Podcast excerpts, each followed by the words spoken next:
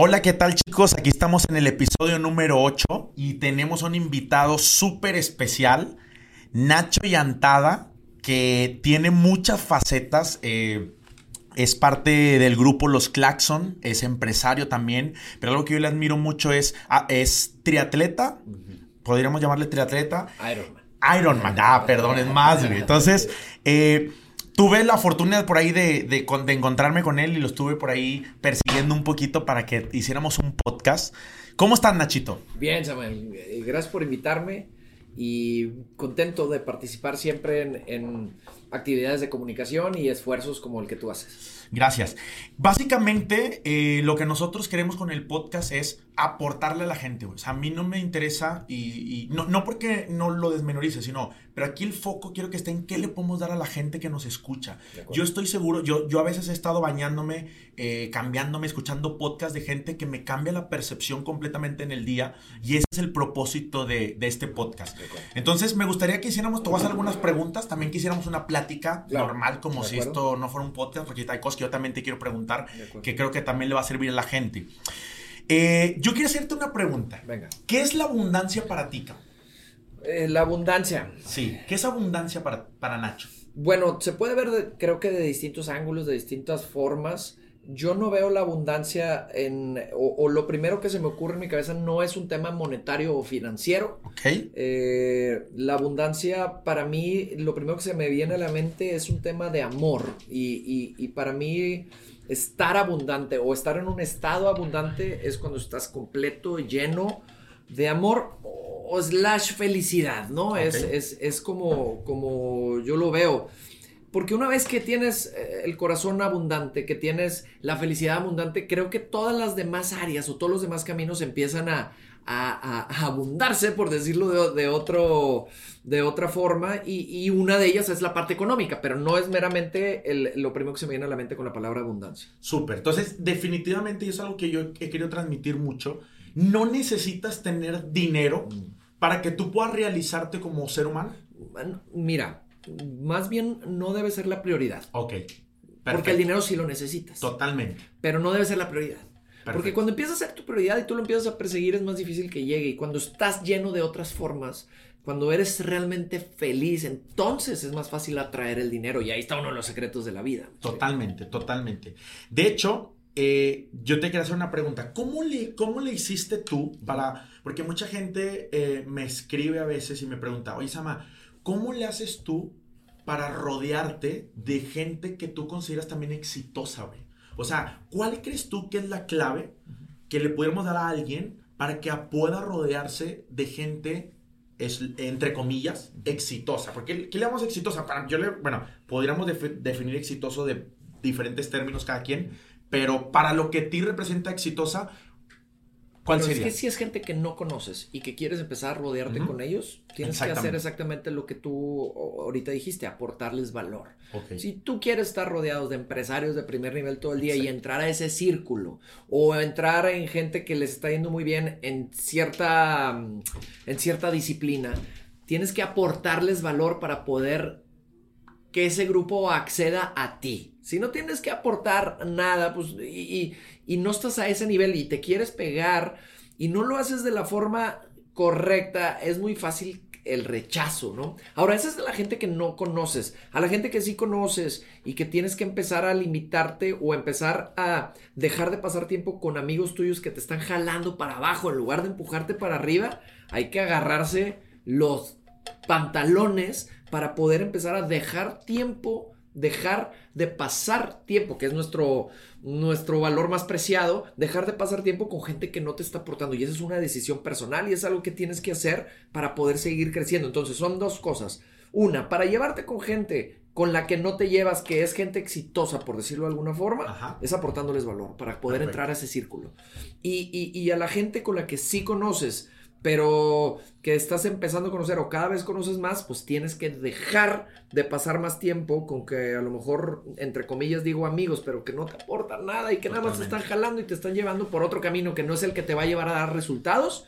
Tienes que tomar una decisión, dejar de pasar tiempo con ellos para pasar más tiempo con la gente que sí se está alineando a tus mismos fines. Yo le aportaría otra, que creo que a mí es la que a mí me ha funcionado también mucho, es la de hacer lo que a ti te apasiona, o sea, en este caso, a mí me gusta mucho el coaching, eso fue lo que a mí me sacó de Monterrey en su momento y me llevó y crecí. En tu caso, la música, o sea, que, que, creo que es algo que te apasiona. Sí, claro. O sea, te ha llevado y abierto puertas dedicarte a eso y... Sí, totalmente. Es más, a mí la música, y, eh, mi faceta de, de, negocios, de empresario, de emprendedor, como lo, lo quieras ver, lo que me ha dado el acceso principal ha sido la música. Eso es lo que te iba a preguntar. ¿Qué había sido primero? ¿El empresario? Fue al mismo tiempo. Ah, fue al mismo tiempo. Pero el crecimiento fue a la par. Mi crecimiento como empresario no se dio hasta que hubo un crecimiento con el grupo. Ya. Entonces, ¿qué pasa? Ah. Ese fue un medio y un acceso. Mientras el grupo tenía más presencia y más relevancia, más fácil yo podía hacer eh, negocios y más fácil se empezaron a abrir puertas. Mira, te estuve, estuve viendo por ahí algunos, algunos podcasts que hiciste, güey. Y estuve escuchándote algunos. Y hay algo que yo considero, en lo que yo considero que, que tú puedes enseñar mucho. Son dos cosas las que yo vi. Uno, creo que eres una persona que ha aprendido a tener paciencia eh, y que hoy está perdido, creo. Muy poca gente está dispuesto a esperarse años para, ¡pum!, pegar. Y escuché un ejemplo de que tocaste en el auditorio Manamex y llenaste auditorio Manamex. Ahora la pregunta es, ¿cuánto tiempo pasó para, desde que Nacho empezó, güey, a que llenara un auditorio Banamex? Porque a lo mejor alguien te conoció cuando tocaste en Banamex, pero no conocen la historia que hay detrás de Banamex. ¿Cuánto tiempo pasó? Y platícanos un poco. No, pues la primera vez que yo me presenté en un bar fue en 1996. Ok. Y ese auditorio Banamex fue 2012. O sea, ¿estás hablando de cuántos años? Son casi 16 años. 16 años. Entre la primera vez que me presenté en un bar y llenar el auditorio. Ahora, ¿qué pasa? Tú lo dijiste 2012, ¿verdad? 2012. Tú lo dijiste ahorita. Está perdido un poco el valor de la paciencia. No, no. Eh, ¿Cuánto te dije? Dice 14 años. 14 años. 14 años. El valor de la paciencia o, o el hábito de la paciencia o, o la paciencia. Queremos todos resultados rápido, todo. Queremos que el negocio funcione a la primera. Queremos conquistarnos a la niña a la primera. Queremos llenar el primer concierto a la primera. Queremos que nuestro podcast sea un éxito a la primera. Queremos que nuestro primer video tenga 10 mil millones de reproducciones a la primera. Y así no funciona la vida. Entonces hay gente que se, que se desespera. A mí me tocó en la música ver muchos grupos más talentosos que nosotros que se quedaron en el camino por falta de paciencia. Total. Entonces es un ingrediente que tenemos que tener muy claro y, tenemos que tomar la decisión si el camino de tu vida o de tu sueño, de tu negocio, lo que sea, es el correcto, te da la respuesta el que si estás dispuesto a tener la paciencia 10, 15 años sin esperar un resultado importante a cambio. Ya. ¿Entiendes? Totalmente. Porque hay gente que dice, ah, hay gente que me dice, es que la, vamos a hablar de la música. Y me dices que quiero ser cantante. Le digo, ¿estás dispuesto a apostarle 15 años y cantar 15 años en donde sea? Hasta que en 15 años vas a tener un resultado importante. Ay, este, este, no, no, yo quiero que sea más rápido o no. Ah, no, pues Ni te metas en eso. Busca otra cosa, güey. Que sí te apasione. Hasta 15 años Hasta 15 años así. Pregunta. ¿Fracasaste en estos 14 años? De, de, la primera vez que tocaste en un bar. Me gusta mucho decir que los fracasos son parte del éxito, pero te voy a ser bien sincero. Sí. No, no, nunca te sentiste así. Nunca me sentí que fracasé. Sí me sentí a punto de abandonar el barco, sí. ¿En qué momento? O sea, ¿qué pasa? No, al principio. ¿Ah, sí? llega un momento en que, pues ya, y aparte vas creciendo y, y la presión el cuello, la patada del cuello aquí de entre tu familia, tus amigos, las críticas, luego te enamoras y te quieres casar, y, pero pues la música no estaba generando, entonces, ¿qué hago? Ahí desarrollé también mi habilidad como empresario, pero, pero sí hubo un momento que dije, ya, pues no está pasando nada. ¿Qué sucedió? Siempre había algo. Siempre sucedía un concierto que nos decía, no, nos daba la gasolina, no, no le tenemos que seguir o, en un momento difícil para el grupo 2010, a punto de tirar la toalla, nos nominan a los Latin Grammys. Entonces, como una luz de esperanza. Siempre, siempre había un. Ahí el destino nos iba jalando, a final de cuentas, la gente o la música o lo que sea. Pero fuimos lo suficientemente pacientes para esperar esa señal, ¿no? Porque pudimos haber abandonado el barco sin que llegara la señal. Y es cuando llegas, eh, cuando es el típico ejemplo de que estás palando y el oro te quedaste a, un centímetro de descubrir el oro y te abandonaste y te, te diste la vuelta, ¿no? Totalmente. Y de hecho, eh, hay algo que, me gustó mucho que, comentaste tú, que era, el miedo, el estar dispuesto a fracasar es importante. O sea, el atreverte, ¿cómo empezó? O sea, es parte de. Y, un ejemplo que, nunca se me olvida es, como el ejemplo de, de, aprender a andar en bicicleta. Ok. O sea, el fracasos, los fracasos de aprender a andar en bicicleta son las caídas, el que no puedes, el que esté ahí tu papá atrás empujándote, pero te vuelves a caer y a la próxima hora sí y te vuelves a caer y hasta que no tienes te voy a inventar, 50 caídas, no vas a aprender a andar en bicicleta. Así es en todo. O sea, los fracasos también tienen que ser parte de este aprendizaje y no Imagínate que hubieras dejado de seguir intentando andar en bicicleta por la segunda, tercera, cuarta o quinta caída. Totalmente. O, la esquiada o, cosas así. Y así es como me gusta como... Y sí, compararlo, ¿no? Y de hecho hay mucha gente que si, por ejemplo, ahorita nos está escuchando, probablemente este sea un mensaje para que no abandonen, güey. Exactamente. Porque este puede ser... Este es tu señal, sí, no exacto. Este es el Latin Grammy que te nominaron a ti este de que no abandonen, güey. Porque yo siento cuánta gente eh, abandona a los primeros tres meses. Es que es, cuando es tu llamado, no lo puedes abandonar. Totalmente. Totalmente. No lo puedes abandonar. Pero a veces... Si estás haciendo algo que no te corresponde, porque simplemente por llevar la corriente con los demás y porque fue una tendencia y porque realmente no lo amas, no va a y no tienes la paciencia, no va a pasar nada. ¿Tú crees que a veces puedas, haya gente que abandone por el ruido social de su entorno? 100%. Es más, el mayor indicador de gente que abandona sus sueños es por la opinión de los demás. Ni siquiera porque ellos pudieron. empiezan a comprar ideas ajenas. ya no puedo con la presión de la opinión de los demás y me importa más la opinión de los demás que la mía y la gente empieza a abandonar su camino. Y, no solo en los negocios, hermano, ¿eh? también en el amor, también en la gente que quiere bajar de peso, o la gente que tiene traumas con alguna adicción, lo que sea. La opinión de los demás es lo que destruye. Oye, Nachito, te quiero hacer una pregunta más personal, güey. ¿Cuál fue tu, tu momento más complicado y difícil en la vida, güey? Eh, ya sea profesionalmente cuando me gradué, Cuando me gradué. Y el poder tomar la decisión realmente de, decirle a mis papás, a mi novia en ese entonces, a los papás de mi novia, de que no me voy a meter a trabajar como la gente está esperando de mí. Yo fui becado del tecnológico, terminé con mis mejores cinco promedios de la carrera, tenía ofertas de trabajo y, y tuve que armarme de valor y decirle a la sociedad, no voy a tomar un trabajo. Cuando si no tomabas un trabajo en aquella época, te estoy hablando del 2004, el, si no conseguías un trabajo era... Sí, era pleno. Eras un perdedor, hermano. Ahí la palabra emprendedor no existía. Sí, ¿verdad? No, la palabra empresario no existía. Los empresarios eran los señores y, y, tú te tenías que meter a trabajar un trabajo de 9 a 6, Era eso o ser un rebelde sin causa. Y yo tomé la decisión de ser rebelde. Es decir, ¿no? Y puse un bar, y le seguí con la música. Y en ese momento fue muy difícil para mí, el tomar la decisión, el pensar que tal vez estaba defraudando a mis padres y, y, a la sociedad y que realmente era el buen camino. Entonces sí iba yo a la defensiva esperando resultados y no pasaban y fue un momento difícil que gracias a Dios lo fui superando, esa, esa inseguridad. A fin de cuentas fue una inseguridad, más que un fracaso.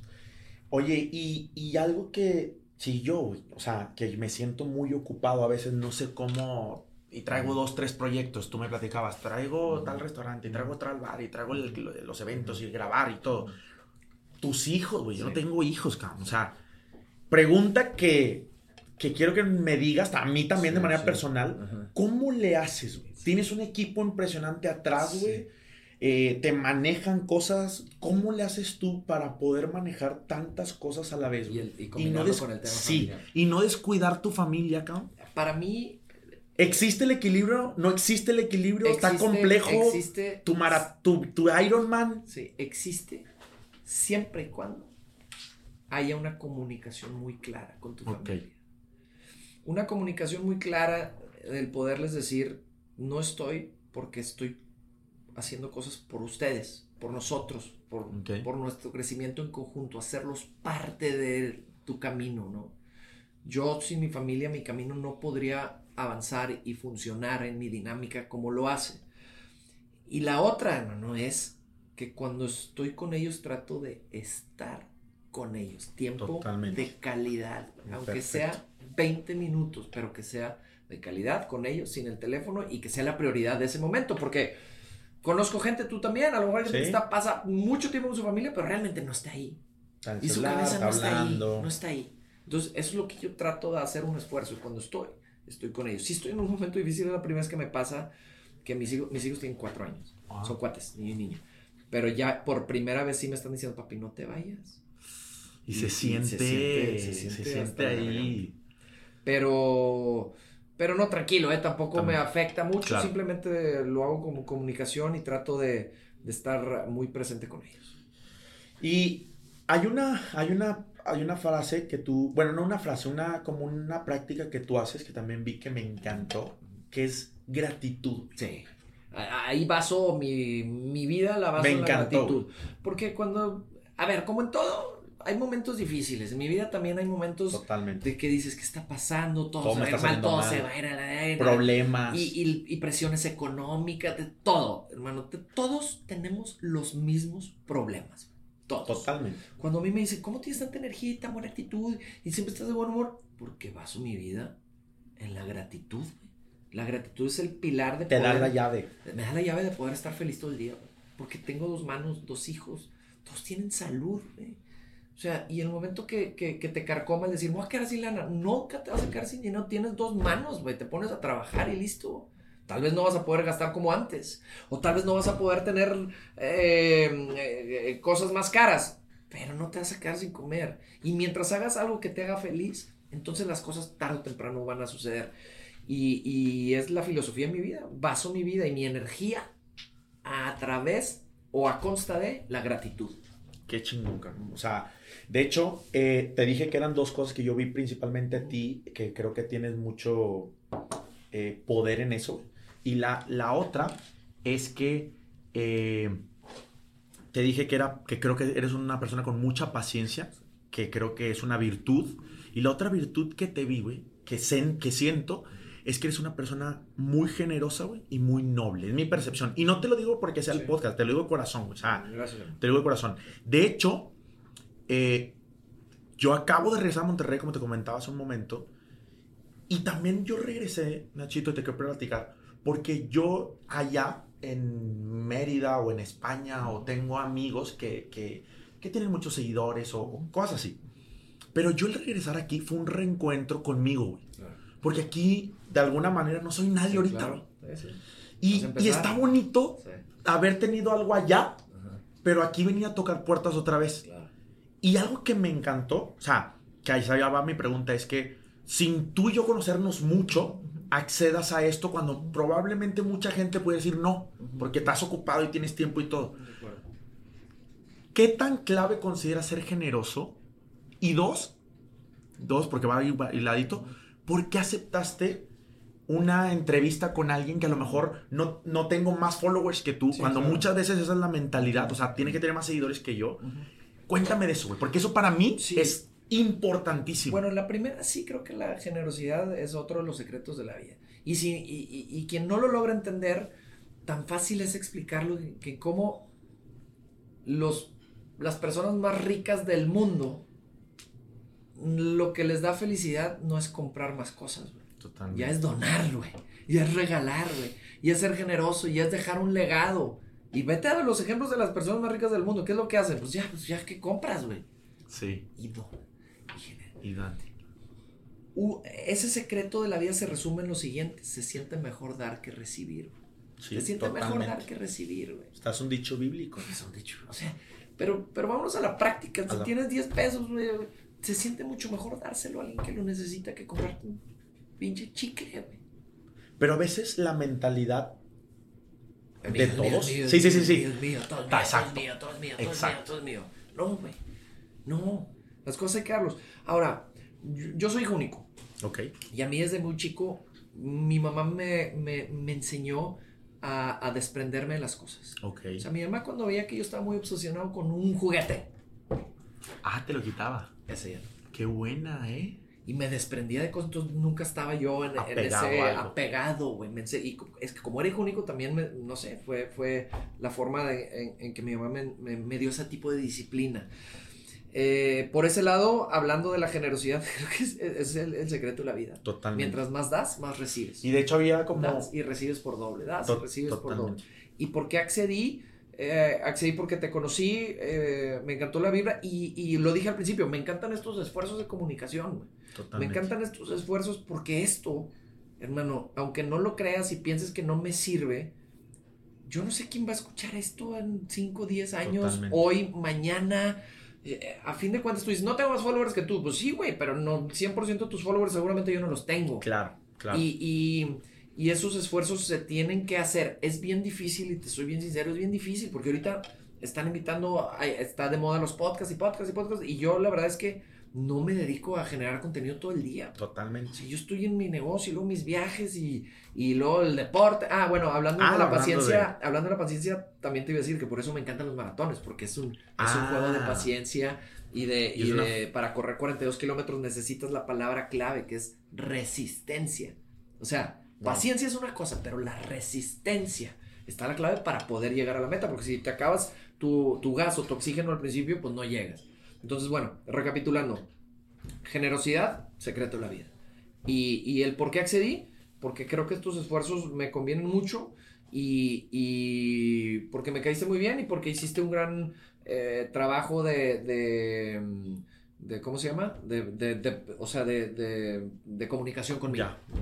Qué bueno, cabrón. De verdad, yo, y te lo digo así en el podcast, lo, lo, lo reconozco Sí, mucho. Es algo que yo creo que es importante hacerlo. Y creo que, fíjate, güey, ahora hasta por ahí te puedo apoyar con un temita ahí. todo, o sea, son cosas La que. vida se basa a base de relaciones, eh, güey. Todo, Son hilos. Todo, son hilos. Y mientras todo. más hilos y más relaciones tengas, mejor te va a ir. Y esos son los activos que la gente Sí. se olvida, que son los más Los más importantes. O sea, yo, yo la vez pasada leí un libro de estos de, de educación financiera y, y- estoy de acuerdo con muchas cosas, pero había una parte que decían, haz tu presupuesto y no, no gastes tanto y no sé qué, invierte primero en ti y no sé qué tanto. Fíjate que yo, a mi experiencia personal, yo decía, híjole, no sé, o sea, estoy en una duda, pero yo, o yo pondría dos, no, no diría, invierte primero en ti, porque eso lo dicen mucho. Yo diría, sí, invierte en ti, edúcate, todo eso, pero la segunda, invierte en tus seres queridos.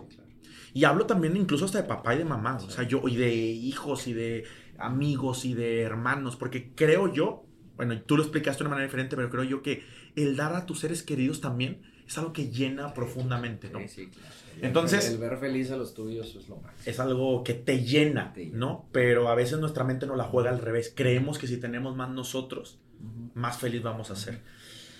¿Qué? Ahorita tocaste el tema del- de los maratones. Entonces, también hiciste Ironman. Sí, full Ah, Ironman, llevo cuatro medios Sí, sí, Ironmans cierto. y un full Ironman y siete maratones. ¿El de Cozumel o cuál te En aventaste? los caos. Ah, el de los cabos. Este, ¿qué tanto? Bueno, ya lo respondiste, pero para alguien que quiere iniciar un negocio, Sí, ¿qué tanto influye la mentalidad del Ironman en la de hacer negocios? muchísimo. Todo, ¿no? Te lo juro, porque ¿Sí? es un juego mental, los dos. Ok. Ambos son un juego mental. El, el- los Ironmans o los maratones no son un, un tema de piernas ni de condición. No es de... Ok. Es un tema mental, porque obviamente tienes que hacer un entrenamiento. Y Claro. si haces el entrenamiento, no tienes por qué no hacerlo. Pero la ejecución de ese día es, Es mental. mental. Y en los negocios es igual. Es ejecución, güey. Cómo tu mente te permite Qué poder tomar las decisiones acertadas para que un negocio cambie de rumbo o cambie de dirección. Entonces, el combinar ese, eh, o, o- o ver esa analogía de, de los negocios o la vida misma como un maratón es increíble, güey. Sí, Pero es increíble porque incluso lo hice en un video, ahí luego, luego- luego te lo enseño. Pero en los 42 kilómetros, y las, si lo partes en las cuatro etapas, es muy parecido a la vida. Empiezas los primeros 10 kilómetros con energía, puedo con todo, ¿no? Como la juventud. Luego del 20 al 30 es como, o más bien del, del 0 al 10 es la niñez. La niñez. Del 10 al 20 es la juventud. sí, Andas ahí todavía. vas, pero, pero empiezas a separarte de los demás poco a poco. Y luego del 30 al 40, pues ya estás casado y entonces ya estás Y cuidando. ahí se vienen los... Te estás empezando a cuidar un poco más la, la respiración para no cansarte. Y al final, güey, en la vejez, dices, pues ya, güey, ya voy a llegar, tengo que dar todo el último esfuerzo para poder llegar a la meta viendo tu familia felices, contentos, ¿no? Entonces dices, "Puta, Le- leí un libro, güey, que te- de hecho te lo recomiendo. Bueno, no lo leí, de hecho fue- escuché un, como un podcast resumen que se llama El libro negro del emprendedor. ujú, Y algo que decían es, si no has construido un guerrero interno, ujú".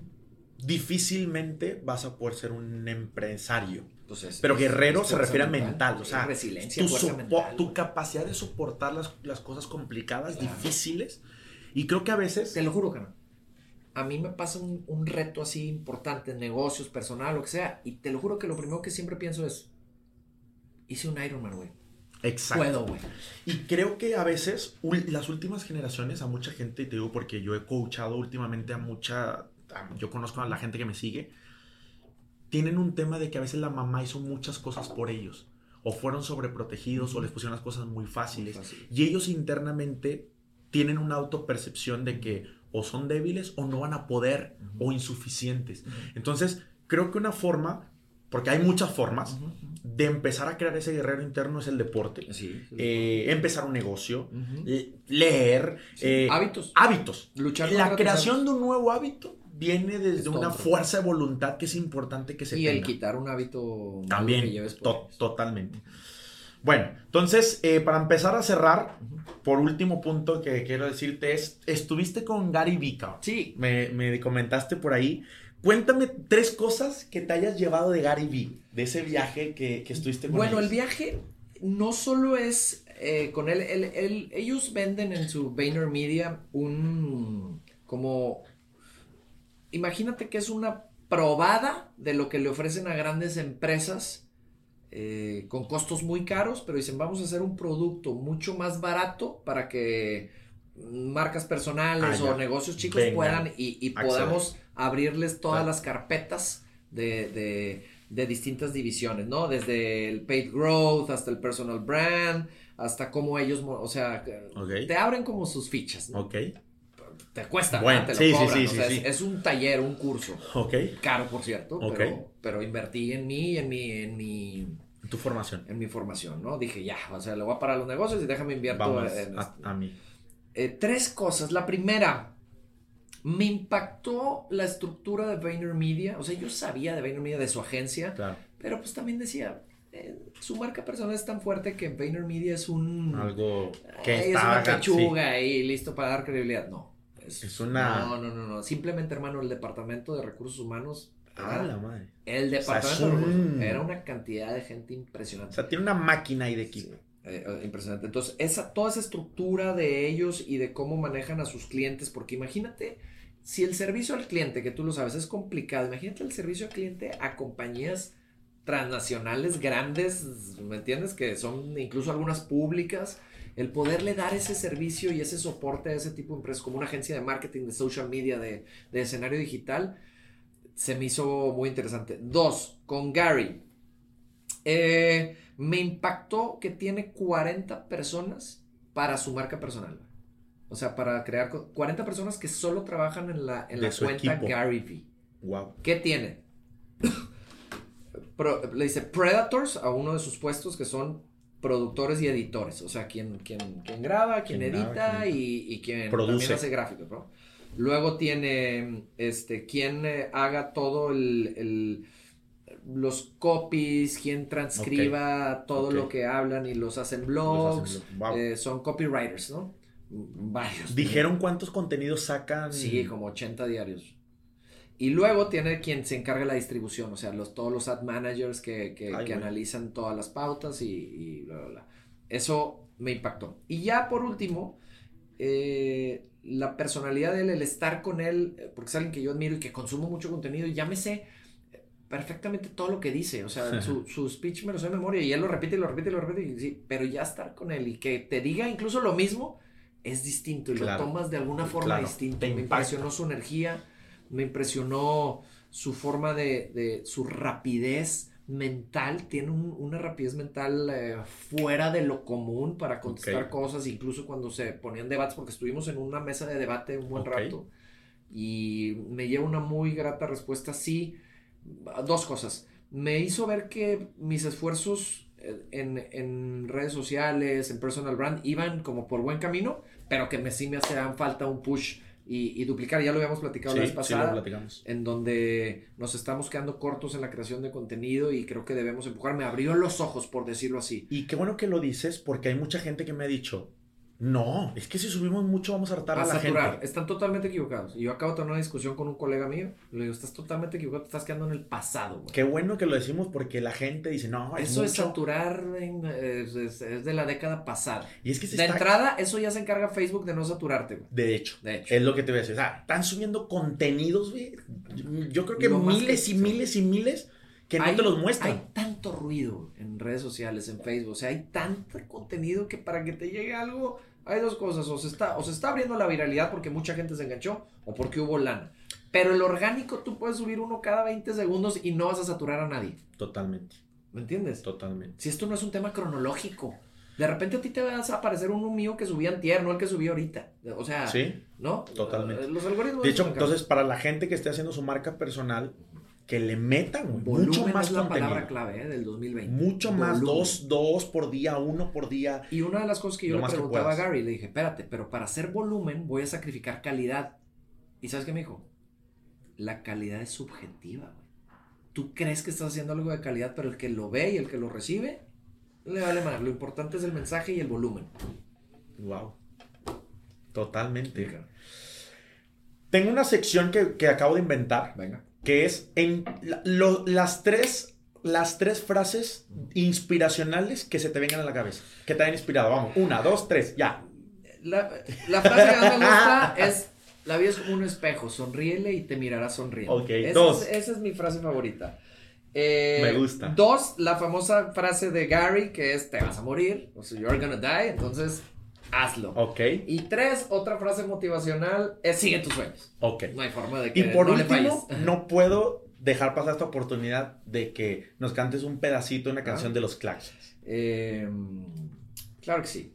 Te propongo que no dejes pasar los días, que vengas a pasar conmigo el resto de la vida. A partir de hoy nos quedamos solos y dile a la gente que amamos que no nos esperen un rato, pues hoy familia, tú y yo formamos.